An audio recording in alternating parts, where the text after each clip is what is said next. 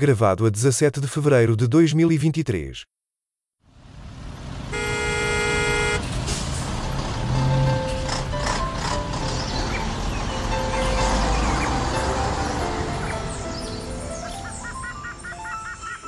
Triangulação do círculo. psicológicas, sei lá, mil e uma coisas. Ah! Olá! Falámos tão mal de si, tão mal, tão Imagino que sim, imagino que sim. mal. Imagino Faltaram que os sim. tambores, desta vez não houve tambores. Imagino que sim, é o de sempre. Bem, estão prontas? Prontíssimas, depois de comer a minha tosta mista, estou ótima. Olá, olá, muito bem-vindas ao centésimo, quadragésimo, sexto episódio da vossa Triangulação do Círculo. O meu nome é Max Spencer Donner e já estou de volta, já cá estou em Faro.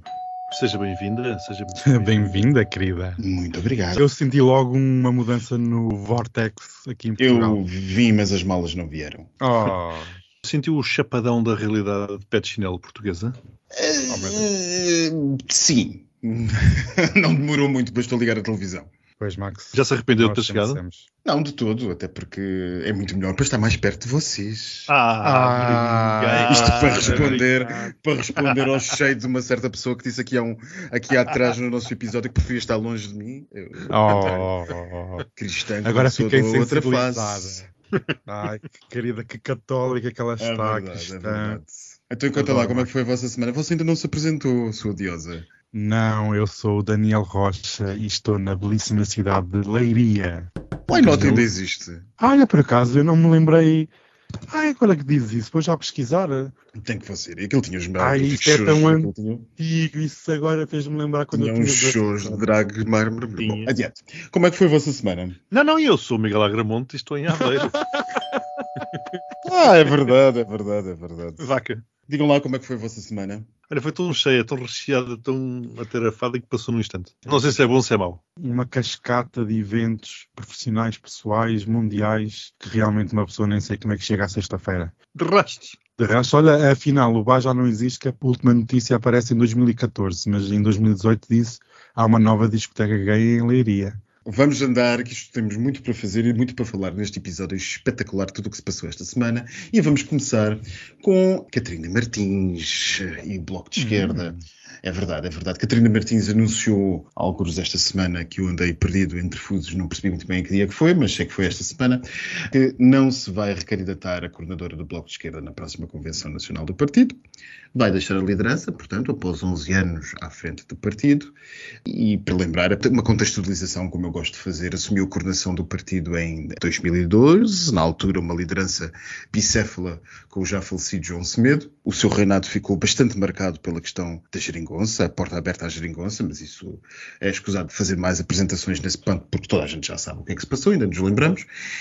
E agora, o senhor ou senhora que segue, toda a gente está a falar de Mariana Mortágua. O que eu queria saber é o que é que os meus amigos acham de Catarina Martins, o seu legado à frente do Bloco de Esquerda, da política nacional e o que é que nos reserva o futuro para o Bloco de Esquerda. Quem é que quer começar? Daniel, força. Ui, se começa o Daniel, Bem. o futuro vai ser negro. não, por acaso eu pensei nesse. Isto não tem a ver com o Bloco de Esquerda. Quem nos segue sabe que o o Daniel acha sempre que o futuro é negro, seja do que for, mas pronto. É negro, sim, nós eventualmente vamos todos morrer, por isso será negro para toda a gente. Mas recentrando no Bloco de Esquerda, uma pequena palavra hum, para Catarina Martins. Houve realmente uma mudança na cultura, na postura do Bloco de Esquerda. Era um bloco bastante masculino, parecia que não havia lideranças femininas à esquerda e Catarina Martins já abre essa porta e abre uma feminização da esquerda. E acredito que tenha deixado um legado bastante intenso e complexo dentro do partido, porque quando o Max agora falou da liderança bicéfala, fiquei realmente já fez tanto tempo que há uma mudança total, quer na postura da própria Catarina, na forma de falar, na forma de vestir, na forma como se relaciona com os outros dirigentes políticos. E ainda me lembro, na altura, em perto de 2015, que num debate no Parlamento, Catarina Martins apresentou um mapa de trabalhos para a esquerda se entender e na altura foi bastante transparente naquilo que exigia ao PS num futuro governo ou num, numa futura aliança que depois se veio a concretizar. E, a meu ver, um dos maiores feitos pode ser realmente a aproximação ao poder a aproximação do Bloco de Esquerda aos seios do poder, ao centro nevrálgico do PS e, mesmo não estando no governo, conseguiu marcar de uma forma ou de outra a agenda política dos últimos anos. E pronto, é engraçado ver que só há, pelo menos até agora, uma candidata. É curioso num partido que se diz não, tão... não sei se é candidata, mas pelo menos uma grande figura anunciada, não é? É anunciado, não sei se ainda foi oficial ou não, mas será Anunciado certamente. no sentido anunciado entre aspas. Eu gostava de ver, não é um lavado de roupa suja, mas gostava de, pelo menos, não ao estilo do PCP, que é nomeado alguém e toda a gente tem que comer. Devia haver algum debate interno sobre qual é que é a postura do Bloco neste momento, como é que se vai preparar para os anos que vêm e acredito um futuro risonho para o Bloco de Esquerda e para a esquerda em geral, porque vivemos anos de contestação, de problemas económicos, sociais, demográficos, guerras, portanto há aqui um campo favorável a estes partidos para cavalgarem certas lutas que pareciam já estar esquecidas, por exemplo, o caso dos professores, onde o Bloco de Esquerda e o PCP têm tido uma posição bastante concentrada sobre o assunto. Já não se via há muitos anos estas lutas profissionais e de classes na rua, portanto, um bem-aja para todos. Portanto, achas que haverá espaço para voltar a crescer mesmo com o Chega a existir? Hum. Não, não que quem vote no Chega pense mesmo que do Bloco de Esquerda, não é essa a questão, mas eh, na concorrência pelos descontentes há várias formas de resposta, não é? Mas vai sempre depender também do estado do Partido Socialista, porque se tivermos um Partido Socialista em 2026 até forte, a resistir a esta crise que nós vivemos, talvez o Bloco não consiga roubar tantos votos ao PS. Depende, é que até 2026 é muito complicado fazer previsões a tão longo prazo. Nem sequer às vezes a seis meses nós acertamos, quanto mais daqui a três ou quatro anos. Mas acredito que se for como os livros e que se for como a última maioria absoluta do Presidente Cavaco Silva, poderá haver um desgaste do PS e aí poderá haver abertura para que a esquerda consiga roubar os votos dos descontentes do Partido Socialista. Bem, o inimigo público dizia esta semana na edição semanal no Expresso que Catarina Martins, eh, não sei se tão escoço, mas talvez a menorizar um bocado, Catarina Martins tinha sido como atriz escolhida num casting organizado por Francisco Louçã. Miguel, o que é que tens a dizer? Tenho a dizer antes mais que te enganaste. Disseste que o Daniel ia pintar um futuro negro, afinal, Não, isto é cor de rosa. Ela, ela, ela adora contrariar-me. eu sou do contra. Do E quem vai pintar negro sou eu. Pois. Porque não me parece que o futuro da esquerda seja assim tão risonho como o Daniel diz. Primeiro porque, como tu bem disseste, Max, há aqui uma questão de, de transferência de votos. O eleitorado é finito. É claro que entram sempre eleitores que se têm vindo a abster noutras eleições, mas acredito que poucos deles se tenham abstido de votar no BE. Eventualmente, quem se tem abstido de votar por não encontrar um partido à altura dos seus, chamemos-lhe, pensamentos, é, é o pessoal do Chega, e por isso é que, no meu entender, o partido também vai crescendo.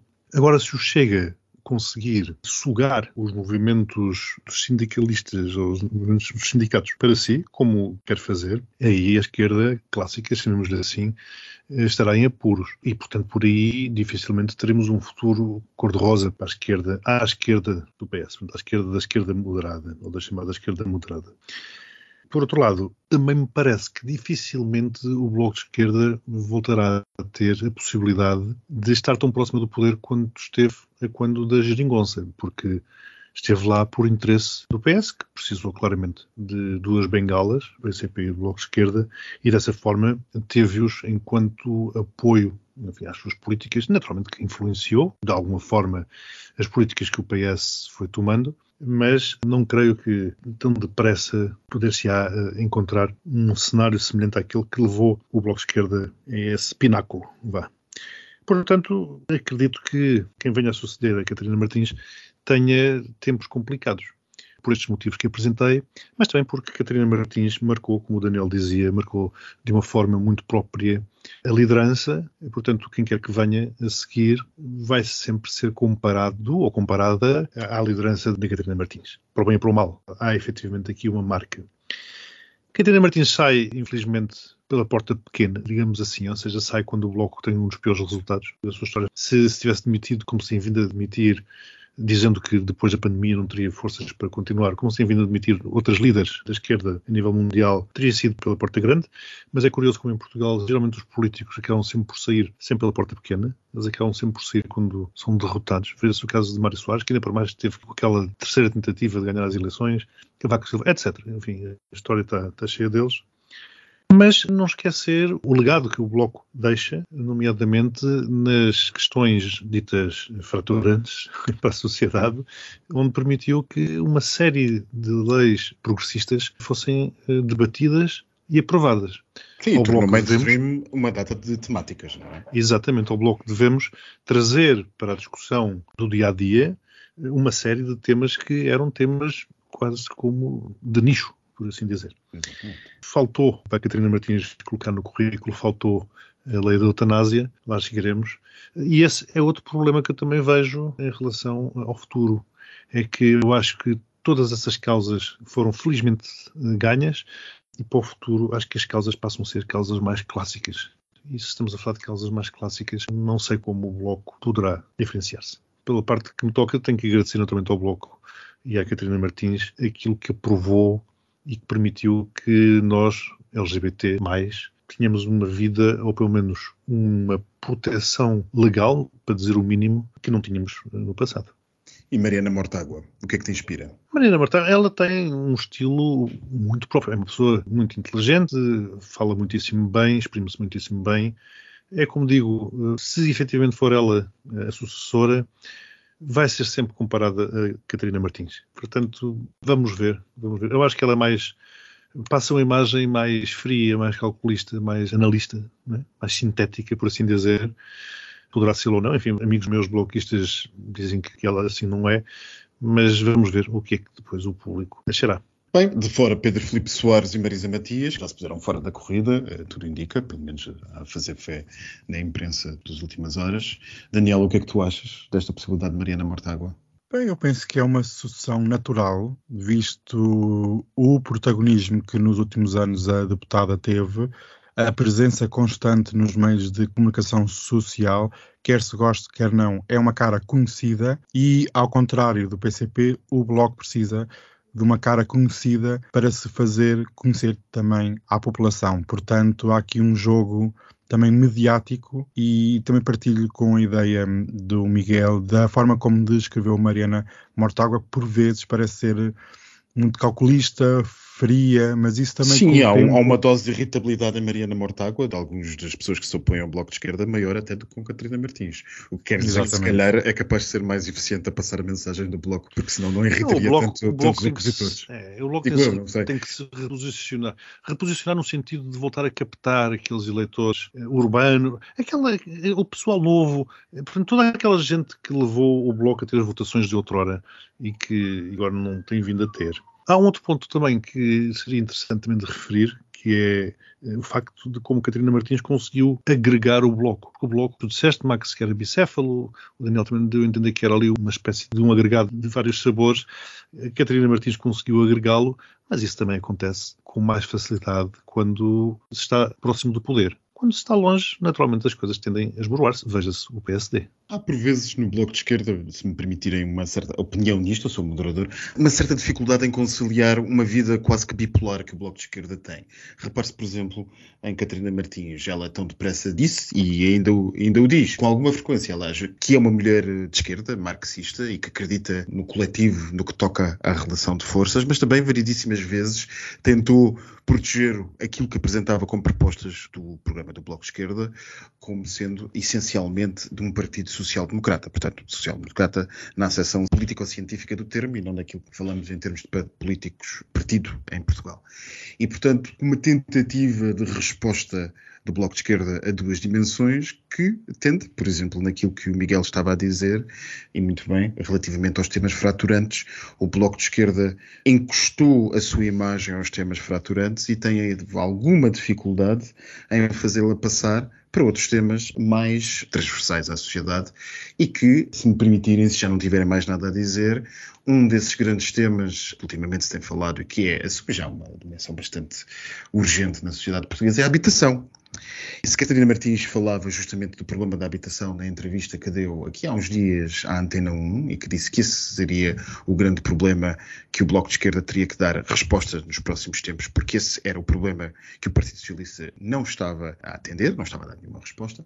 Justamente o nosso Primeiro-Ministro, António Costa, falou ontem ao país daquelas operações que ele já começa a ser conhecido, sobretudo desde a pandemia, aquelas operações mediáticas que ele faz, algumas horas antes do telejornal, para dar tempo para os jornalistas mastigarem tudo o que ele vai dizendo.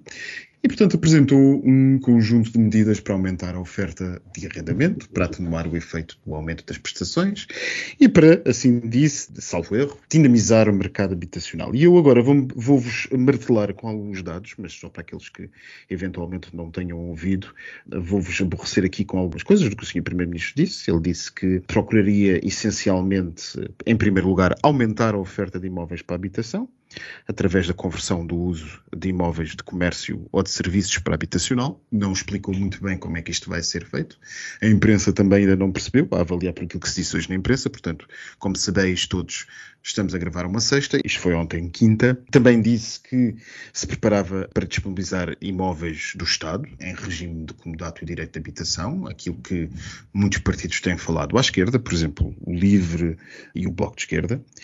Em segundo lugar, propõe-se simplificar os processos de licenciamento, licenciar com termo de responsabilidade dos projetistas, ou seja, seguindo na linha de que alguns processos que já existem no país, em vez de enchermos as entidades administrativas, os órgãos que são obrigados a avaliar um determinado pedido com a obrigação administrativa de o fiscalizar, transferimos a responsabilidade para quem supostamente percebe disso, neste caso um arquiteto, um engenheiro, que sob sua responsabilidade, uma, uma responsabilidade que entende-se vai ser gravada caso não cumpra na sua punibilidade, assume que uma coisa, que esse projeto estará bem e, portanto, assim será emitida a licença de hora em diante. Portanto, uma lógica que, por exemplo, a Iniciativa Liberal já tinha proposto para esta questão. E depois fala ainda de juros de mora por incumprimento nos prazos de licenciamento. Isto para traduzido para quem não tenha percebido, que às vezes os licenciamentos, por exemplo, se for numa área histórica, precisa, por exemplo, de uma solicitação, de um pedido de informação, uma entidade administrativa que tome conta das questões arqueológicas ou históricas em geral e, portanto, às vezes atrasa o licenciamento, é o facto dessas outras terceiras entidades demorarem muitos meses a emitir os seus pareceres. Portanto, o governo propõe agora punir o próprio Estado pelos seus atrasos, o que vai ser, palavra de advogado, uma coisa gira de se ver. Em terceiro plano, propõe-se aumentar o número de casas no mercado do arrendamento, através de instrumentos de reforço da confiança dos senhorios. O Estado prepara-se para arrendar senhorios diretamente no mercado, desde que com o direito de subarrendar a pessoas que tenham falta de casa.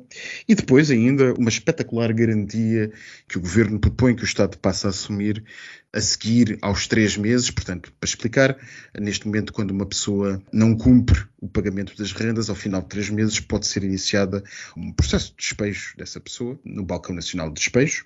E esse processo como disse, tem que ser ao cabo de três meses sem pagar, e aquilo que o governo propõe é que o Estado, a partir de agora, assuma a responsabilidade por pagar as rendas e um cumprimento de cada pessoa. Portanto, o Estado entra como garantia num contrato entre o senhorio e o arrendatário.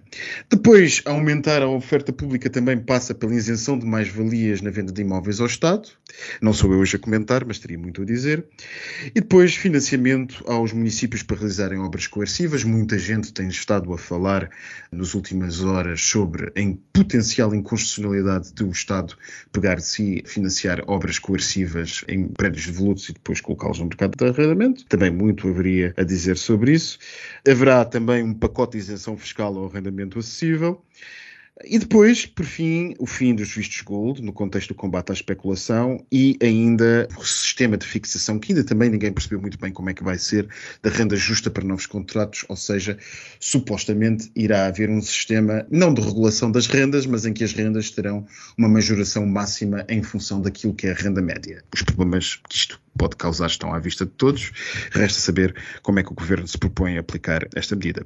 Haverá também isenção de mais-valias para a amortização do crédito de habitação, próprio e descendentes, ou seja, se uma pessoa quiser vender uma casa para pagar outro crédito que tenha de outra casa, deixará de haver mais-valias. Os bancos são obrigados a apresentar uma taxa fixa e ainda a proteger as pessoas que pediram empréstimos com subidas de taxas, apresentando novos programas. Portanto, há um reforço daquela legislação que tinha sido feita para a proteção das pessoas sobreendividadas e também haverá, em princípio, tudo indica, uma bonificação da taxa de crédito, que também ninguém percebeu muito bem como é que há de funcionar, só se sabe que é para aqueles contratos a partir, salvo erro, de 2018, para contratos até 200 mil euros de empréstimo, para contribuintes até ao sexto nível de contribuição do IRS. Portanto, uma quantidade, um bombardeamento de medidas que o governo fez nas últimas horas, eh, em resposta à crescente polémica que tem suscitado a questão da habitação e que muita gente tem muita coisa a dizer, mas o que interessa é que a triangulação vai dizer e, portanto,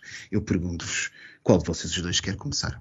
Pela exposição do Max ficou claro que isto é um saco de medidas. Isto parece que andaram a catar medidas ao vento e depois atiraram tudo para dentro de um saco e deram um saco ao António Costa para depois ir anunciá-lo à televisão.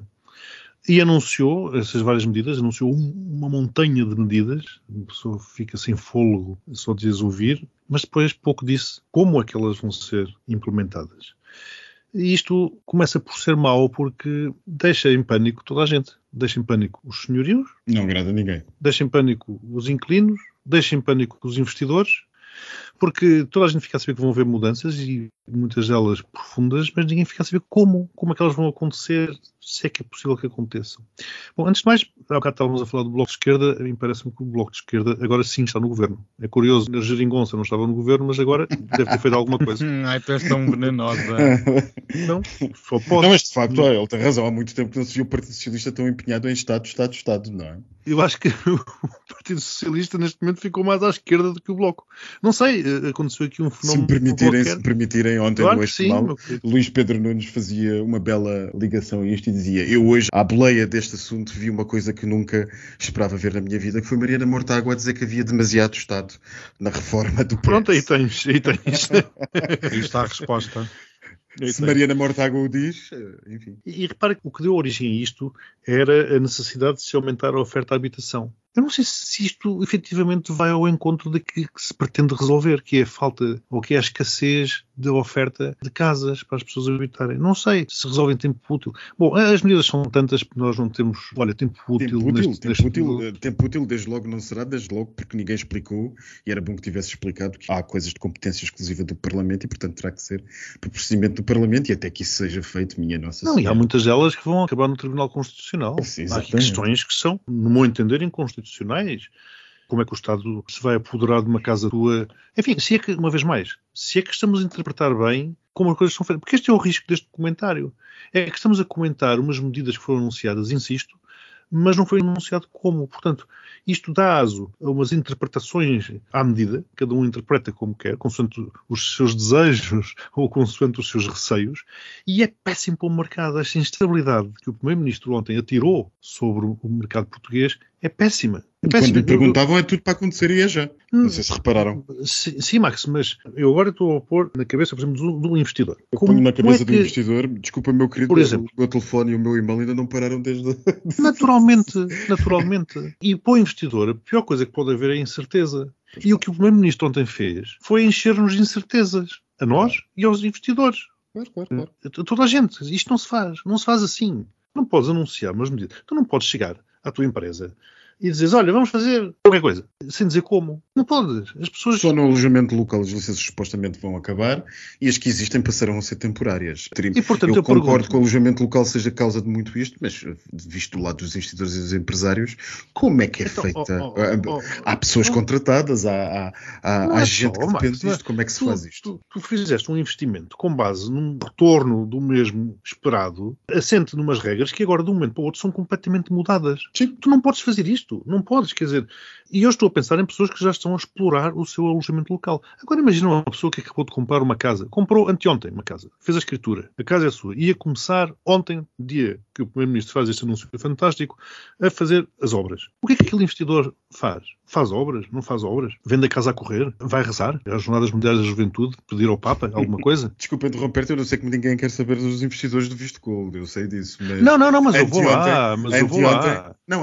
não, não és tu fora disso. Anteontem uh, o Estado português dizia um investidor compra qualquer coisa, investe neste país porque nós damos disto. E ontem o senhor Primeiro-Ministro, quanto a mim, provavelmente até de forma inconstitucional, disse que até aqueles que já cá estavam e que já tinham feito fé na lei portuguesa seria, se ia revogado o direito se não cumprissem uma determinada condição. Mas como assim? Mas como assim? Absolutamente depois, incrível. Depois coloca-se uma vez mais no mesmo saco. O investidor típico do visto gold não vai comprar uma casa das que estão a faltar para a população. Ora bem, ora bem. São mercados completamente diferentes. Estamos a falar de, de, de realidades completamente diferentes.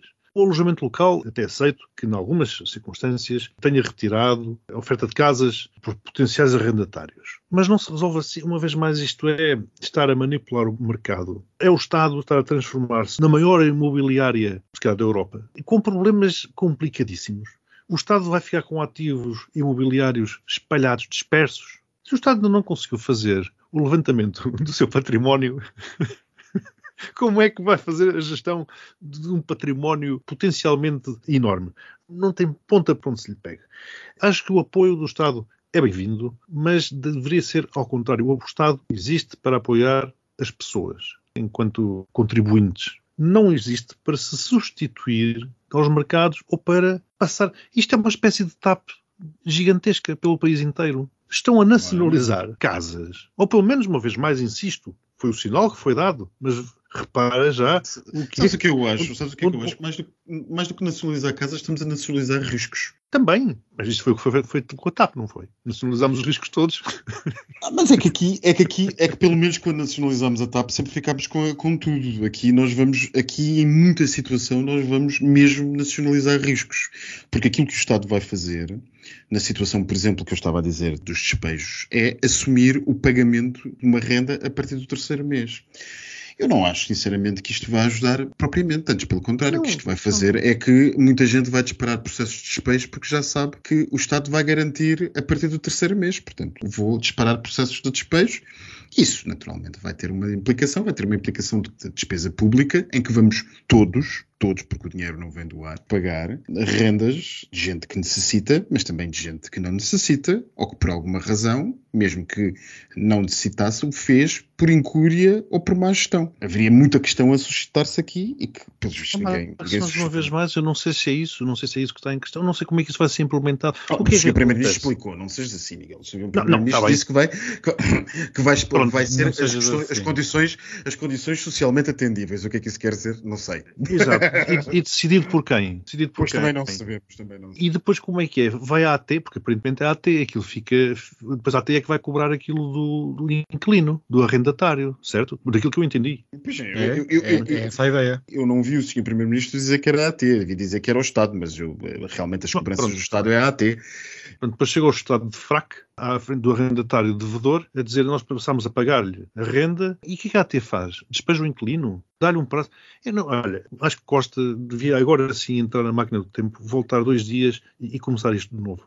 Isto não faz sentido absolutamente nenhum. Isto foi um tiro no pé. É uma- e é um saco de medidas avulsas, caóticas, caóticas. É- é- eu não sei como classificar uma coisa destas. Isto, isto devia ter uma, um princípio, meio e fim, devia ser uma coisa redonda, uma coisa bem pensada, bem imaginada. E é o que eu digo. Devem ter feito uma coisa moderna, um brainstorming durante um brunch, e cada um atirou uma ideia, ele ia anotando aquilo num tablet de última geração e anunciou. Foi isto. Não pode, não pode Olha, ter sido eu, eu Com uma programas coisa. com dinheiros do PRR.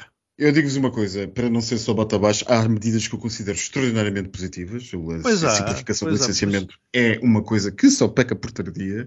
Eu não percebo porque é que. Enfim, os juros acho um bocadinho ridículo, mas a questão da simplificação do licenciamento eu acho que só peca por tardio. Agora, mas há outras que me suscitam, eu não diria Mas aí dúvidas, tu não medo. o Estado. não medo. tiver- aí tu tiveste o Estado a desempenhar o papel dele. Não Exatamente, simplificar e permitir que o privado atue mais rapidamente. Ora, ora, nem A- a- mais. a- Aliás, se nós quiséssemos resolver isto, se calhar não é exatamente na área da habitação que o Estado ou que o Sr. Primeiro-Ministro devia estar preocupado. Devia estar preocupado na justiça. Porque se nós tivéssemos uma justiça célere em Portugal, se calhar muitos dos problemas que se colocam, com dificuldades em despejar o inquilino, por exemplo, caso haja necessidade, etc., que emperram muito da disponibilização das casas ao mercado, se calhar não existiriam. E ainda há a questão, como eu estava a dizer, que, a mim, que é a parte que me assusta, algumas medidas assustam mesmo, a questão da isenção de mais-valias de venda ao Estado, que eu não percebo muito bem porque é que é colocado não, não assim. percebo nada. Não Porque, percebo. porque, porque, reparem, como eu vos estava a dizer no nosso grupo, agora digo aqui podcast, imaginem que vocês são amiguinhos do partido do- da Câmara da Província, têm conhecimento de uma casa que está à venda por 500 mil, vão comprá-la por 520 mil, e depois essa mesma Câmara vai-vos comprar a casa por 5, 6 milhões de euros porque precisa dela. Além do lucro gigantesco que fizeste, não pagas mais valias ao Estado. Não percebo qual é o interesse disto. É para facilitar a venda de bens ao Estado? O Estado vai ser o quê? Um gigantesco, É o um gigantesco Imo- acumulador de propriedades? É imobiliária. É imobiliária. Enfim, Daniel, conta-nos lá. Este país nunca para de me surpreender. Finalmente, passado sete anos como chefe de governo e outros tantos como presidente da Câmara de Lisboa, António Costa assume que a crise da habitação deve ser uma bandeira deste governo. Pelo menos é um passo pequeno, mas é um passo. Dois aspectos curiosos que eu aqui gostava de dizer. Sobre o que o Miguel falava de ter parecido que foi tudo feito em cima do joelho. Há dias o governo tinha anunciado que entre março e abril iria apresentar um plano para a habitação. Não sei se houve aqui uma tentativa de percepção pública, de resgate da agenda mediática, que avançaram logo com este plano quando já tinham dito o contrário. O segundo aspecto, curiosíssimo, foi ter visto os dois maiores impulsionadores do alojamento local em Portugal a apresentarem medidas contra o alojamento local. Foi durante o reinado de António Costa na Câmara de Lisboa que existiu o boom do alojamento local e depois foi continuado com Fernando Medina. Quer dizer, como é que é possível estas duas pessoas que tanto impulsionaram, tanto insistiram neste desenvolvimento deste setor, são agora aqueles que acusam este setor do alojamento local e da exploração turística como se fosse o diabo. E nunca ninguém fala... local que tão bem fez pelas nossas cidades. Mas ninguém fala no discurso político sobre a cadeia de hotéis que abrem no centro das cidades e que ocupam vários edifícios. E ninguém falou que Fernando Medina aprovou, junto ao Teatro Dona Maria II, em Lisboa, um quarteirão inteiro que fosse vendido e comprado pela dona da Zara para abrir uma das maiores áreas do mundo. Como é que é? A mesma pessoa vem dizer que temos que resolver uma crise da habitação. Há aqui uma hipocrisia que cheira muito mal. Porque como é que podem estar a dizer isso e depois vender aquilo? Bem, em relação à entrevista que António Costa deu no próprio dia, na quinta-feira, afirmou que a crise na habitação ficou pior nos últimos 12 meses. Eu volto a dizer, o Primeiro-Ministro vive desfasado da realidade, mente com todos os dentes e sabe disso, porque nós vivemos numa crise da habitação pelo menos nos últimos quatro anos. Não foi com a inflação ou com a pandemia. Sobre o programa em si, pareceu-me uma metralhadora que para disparar para todos os lados. E como, como aqui vocês estavam a dizer, é de notar que já não é a primeira vez que este governo anuncia um grande plano para o país em diversas áreas, mas depois verificamos mais tarde que do pouco que foi anunciado, nada é posto em prática ou é muito posto em prática. Eu ainda me lembro, há uns anos, Pedro Nuno Santos, antigo ministro deste governo, anunciou com uma pompa gigante que o Estado iria construir 7.500 casas. E ao dia de hoje, ao dia que gravamos, zero, zero casas foram construídas. Portanto, nós vamos supor agora que António Costa vai ser, vamos já adotar tudo, vamos a todo vapor com todas as medidas e que vai tudo correr bem. E realmente aqui parece-me há uma má utilização de recursos públicos, porque novamente nesta entrevista que António Costa deu à TVI, afirmou que somos um país pequeno, com recursos pequenos e o dinheiro não dá para tudo. Ora, utilizando a mesma linha de pensamento, temos que exigir de uma forma inteligente a alocação de dinheiro dos contribuintes. E estas medidas, a maior parte delas, 90% delas, não parecem medidas inteligentes no que toca a esse uh, aspecto. Um ponto sobre aquilo que vocês também estavam a dizer, que é no apoio direto às famílias, totalmente de acordo. O Estado deve criar uma rede de segurança para que as pessoas tenham um teto para viver e que não passem miseravelmente mal devido à subida das taxas de juros, à subida da inflação. E haver uma via verde de licenciamento também parece-me super ok. Mas nesta semana ficámos a saber que, através do Banco de Fomento, devido ao atraso a dar resposta aos pedidos de investimento, várias instituições já desistiram desse próprio investimento. E é uma questão de cultura do Estado. Eu vou dar aqui um exemplo muito rápido. Eu recentemente fui pedir uma planta de um imóvel à Câmara Municipal de Almada. Cheguei lá e disseram-me que era tudo online. E avisou-me que, apesar de ser tudo online, demorava no mínimo um mês. E isto é só uma planta, nem imagino num projeto de construção de um prédio habitacional e há outros problemas. E aqui dois pontos para finalizar a minha intervenção que eu gostava de referir, que é, é fácil colocar o demónio, o diabo e colocar as culpas em cima dos outros. É dos vistos gold, é do alojamento local, é da especulação, é das imobiliárias, etc. Mas nem uma palavra foi dita sobre a mobilidade e sobre os transportes públicos, porque todos sabemos que esta concentração exagerada de pessoas nas grandes cidades tem uma grande questão que tem a ver com a falta de transporte público, que faz com que a população se concentre, porque não vai viver para longe quando não há transportes. Como é que ela vai trabalhar em Lisboa e vive a 50 km de distância e não há transportes? Não pode. O Estado, antes de atacar os outros, tem que resolver aquilo que são os seus deveres e tem que resolver este problema da mobilidade ou da falta de mobilidade a nível nacional. Outro exemplo é a margem sul, que está às portas de Lisboa.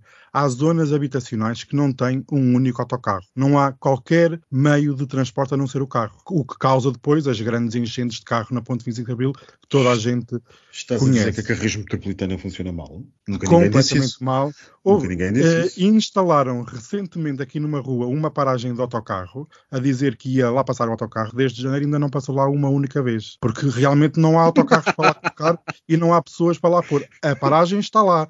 Mas este problema da habitação é um não é só habitação, é toda uma panóplia, é toda uma falta de poder de compra, falta de educação financeira para as pessoas perceberem o que é que estão a fazer em relação aos créditos. É uma panóplia muito grande.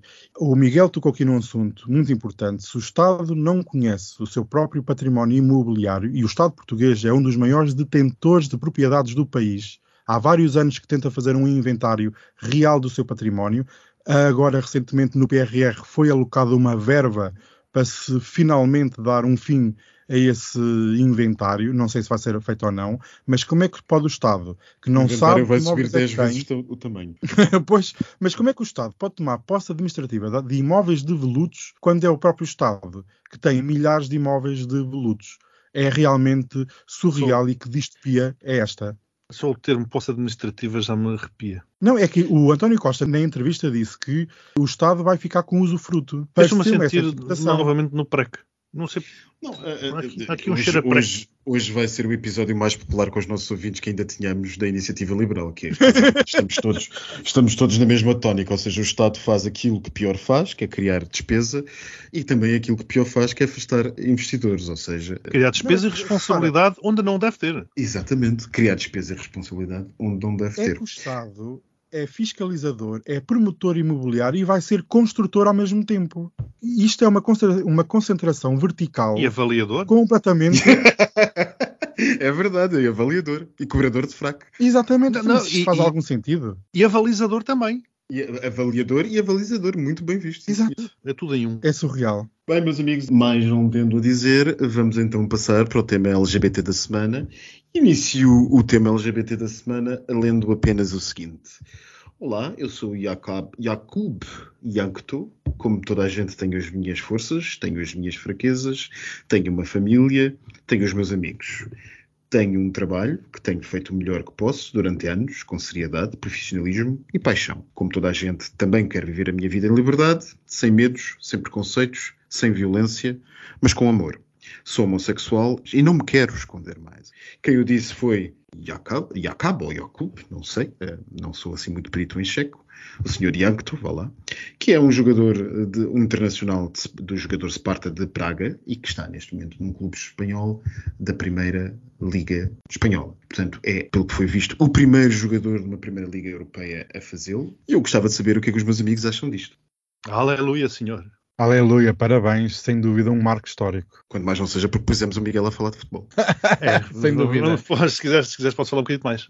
Não de futebol, mas estas coisas de LGBTs no futebol que devem ser, acho, por uma questão estatística, se descontarmos o guarda-redes, se tivermos 10 pessoas em campo, uma será gay, estatisticamente falando. Há uma série que eu gosto bastante, que é Elite, passa na Netflix, e é curioso porque na última temporada, na penúltima e última temporada apareceu uma personagem, curiosamente interpretada por um ator português, que é um jogador de futebol, de seu nome Cruz, que é precisamente homossexual. Eu, eu, eu divirto-me a ver aquilo. Enfim, gosto bastante da série, apesar de ser um bocado teenager, mas acho fiada. Há uma série de aspectos interessantes. Mas eu divirto-me a ver a série porque dá uma sensação que não foi por acaso. Há ali um paralelismo entre aquele jogador, a sua nacionalidade e Cristiano Ronaldo. Mas, eh, tirando isso, na série, eu também não quero aqui dar muito spoiler, mas na série há uma reação ao seu coming out eh, desse, dessa personagem que não teve nada a ver com a reação que eu tive a oportunidade de ver nas redes sociais. É claro que os seguidores do Médio Oriente tendencialmente odiaram aquele anúncio, o achinquilhamento, as ofensas eram terríveis, mas foi muito interessante e divertido ver eu acho que foi a publicação que vi com mais gente verificada a comentar e a dar os parabéns e a apoiar. Desde clubes de futebol, eh, a entidades humanitárias, organizações LGBT e também a personalidades famosas. Muita, muita, muita gente apoiou aquela declaração que, convenhamos, é preciso ter muita coragem para fazer e oxalá dê força a muitos jovens e que se tenha aberto finalmente um caminho para um dos últimos redutos eh, nas sociedades ocidentais para se poder ser livre, para se poder ser aquilo Eu que é. também vou fazer o mesmo exercício que tu em ver os comentários. Eu também devo dizer que dos comentários negativos que vi, que eram francamente muito menos do que os positivos, dos negativos que vi, eu diria que cerca de 15 a 20% me pareceriam ser de bots, o que também diz muito sobre o que compreendo. Bem, meus amigos, e por falar em bots, eu acho que devemos ir todos para um sítio onde abundam, tão mal frequentado que é. O postigo de Daniel. Por acaso, aqui neste postigo há muitos botes, muitas, muitas se não coisas há estranhas bots, a menos há acontecerem. informação falsa muitas vezes. Olha, já estou sentada. vezes. A bebida. Estás sentadinha, mas quem é que disse que era para sentar, filha? Não, ai, não lavaste é isto? assim? Não, claro Ai, que não. Isto desde a semana passada que ficou fechado. Eu estive fora, tenho mais que fazer e temos pouquíssimo tempo para falar de fofocas. Pouquíssimo. O que é que foi este barulho? Estou a matar barato. Quem é que está a chupar na palhinha? Ah, É ele, tá, olha, é o spray da antibarata. Elas aparecem, pá, isto aqui na margem sul, isto é horrível. Realmente elas até sobem. Já houve casos de pessoas no, no Oh, Max, 20 para com andar. Realmente. Eu já nem vou. Olha que isto caiu Oh, para Daniel, cima vai buscar a tua máscara, por favor. Vou buscar. Isto caiu para cima das vidas, meu. Não acredito. Os amendoins. Não, olha. está tudo Antes disso que contaminado. uma barata a flutuar no meu daiquiri. É a proteína, querida. Bem, vamos ao tema que interessa. Sim. Vocês viram, vocês adoram futebol, né? Nós vamos Muito. continuar com o tema futebol e viram a festa do Super Bowl nos Estados Unidos. Aconteceu no último domingo. sei o que aconteceu, mas não vi. O que é que aconteceu? A outra disse que estava grávida. Ah, mas o tema não é esse, é que nós vamos perder, Ah. se já tínhamos perdido os fãs da Beyoncé, da Madonna e sabe-se lá de mais de quem, vamos agora perder os da Rihanna, porque Da Rihanna, isso. foi contabilizado, várias empresas contabilizaram que 85% do tempo a cantora esteve a fazer playback. Oh, E é inadmissível que num espetáculo daqueles, uma pessoa de- deste gabarito internacional não tenha capacidade para cantar. E foi apanhada em várias vezes, a música estava a dar e ela não, não estava com o microfone na boca. ai, Nem se deu ao trabalho de treinar. Ainda por cima, um simples gesto dela estar a usar uma maquilhagem durou poucos segundos, aumentou em mais de 800% a procura por eh, produtos da marca que ela tem, a Fendi Beauty. Portanto, já viram? Ai, ofendi não dela. cantam. Ai, não sabia. É sim, senhora. E tu Não sabia. nunca viste os desfiles? Não, eu, eu gostei foi do anúncio do, do carro, do, do Tesla. Ou melhor, do anúncio anti-Tesla que também passou no intervalo. Não, isso não vi, mas já li. Eu aconselho-te a ver os lançamentos das coleções da Fendi. Fendi não, é vou Fe- ver. não é Fenty. Eu ia dizer Fendi, ah, enganei-me. É Fenty. Mas devias ver, Ah, vais amar. ah, tá vais amar. Mete lá. que vocês estão a falar. Estamos mesmo com o tempo a acabar, a acabar, a acabar. Ficámos a saber que o Sodono Ronaldo, também que o Cristiano Ronaldo, o Miguel estava aqui a falar, isto é temas Uhum. correlacionados sem termos Tudo. combinado nada. Ficámos a saber que a família e os amigos estão a viver na Arábia Saudita, estão a ocupar 17 suítes 5 estrelas num dos melhores hotéis de Riad e que custa qualquer coisa como 310 mil euros ao mês. Toda a gente está lá porque o Ronaldo não quer estar sozinho com a sua mulher e com os filhos, então leva a família.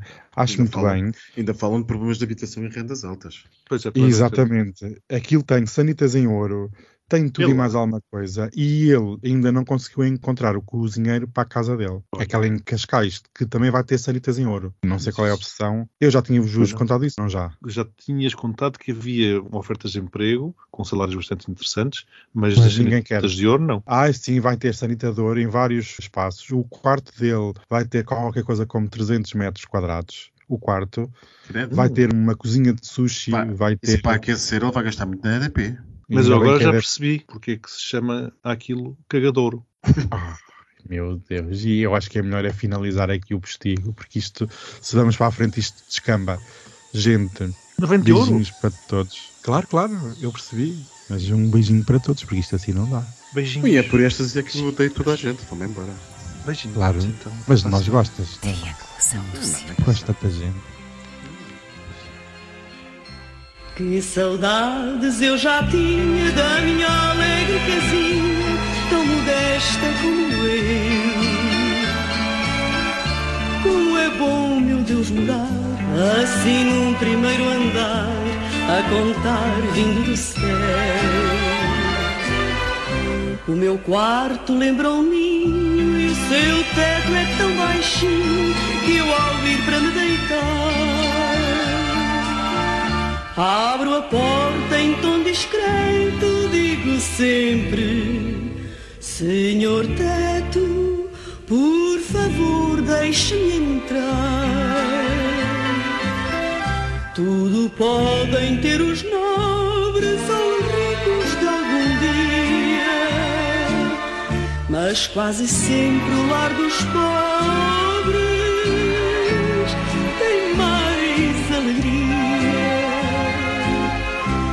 manhã salto da cama e ao som dos pregões da alfama trato de me levantar. Porque o sol, meu namorado, rompe as frestas do telhado e a sorrir vem-me acordar. Corro então toda ladina, minha casa pequenina, vem dizendo o Deitar cedo e cedo erguer dá saúde e faz crescer, diz o povo e tem razão. Tudo podem ter os nobres ou os ricos de algum dia, mas quase sempre o lar dos pobres tem mais alegria.